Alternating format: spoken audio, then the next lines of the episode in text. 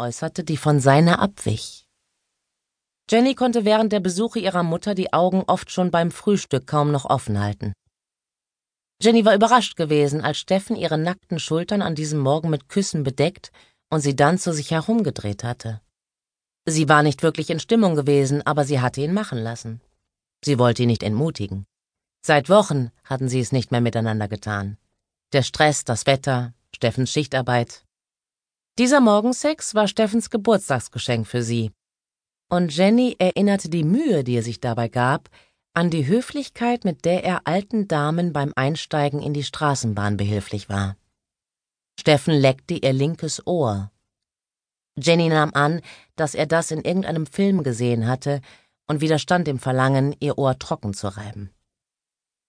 Nach zwei Geburten sah Jennys Körper an keiner einzigen Stelle mehr so aus, wie sie es für angemessen hielt.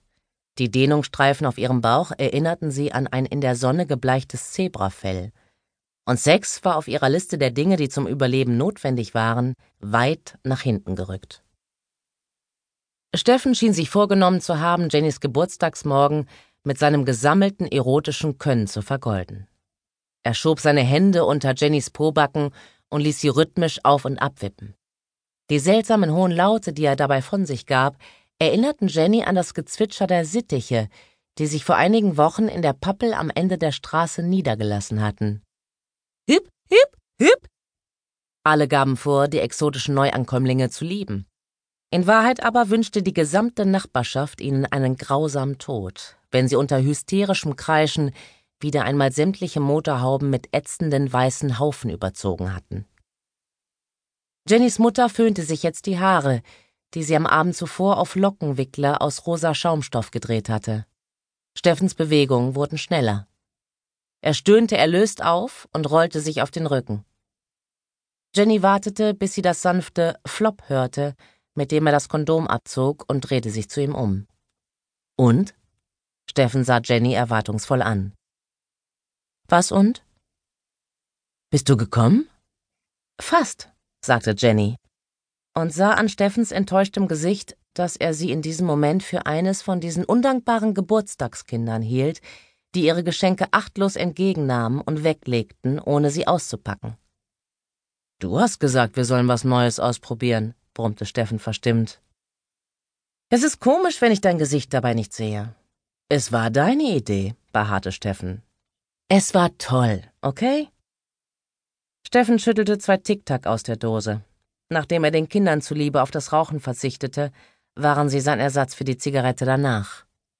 Mein erster Sex mit einer Frau über 40. Ich bin nicht über 40. Jenny setzte sich auf. Ulf sagt, Frauen über 40 sind nicht mehr so orgasmusfähig, weil sie nicht mehr reproduzieren müssen. Das ist genetisch. Wenn man seiner Freundin glauben darf, weiß Ulf nicht gerade besonders gut Bescheid über weibliche Orgasmen. Jenny verfluchte sich innerlich dafür, diese Information preisgegeben zu haben, die ihr Ulfs Freundin nach dem dritten Gin Tonic anvertraut hatte. Sie würde sich von Sina einiges anhören müssen.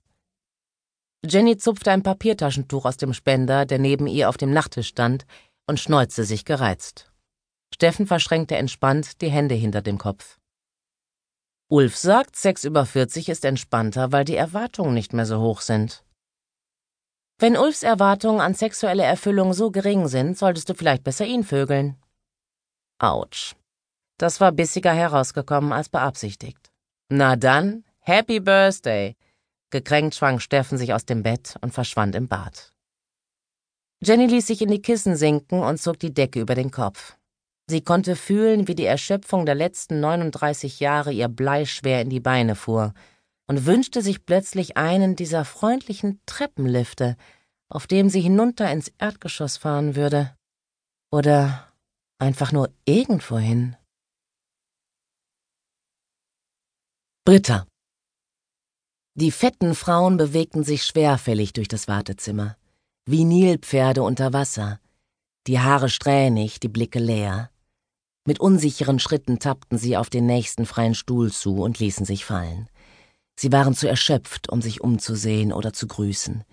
Ihre Blicke blieben auf die Stelle vor sich gerichtet, an der sie ihre Füße vermuteten.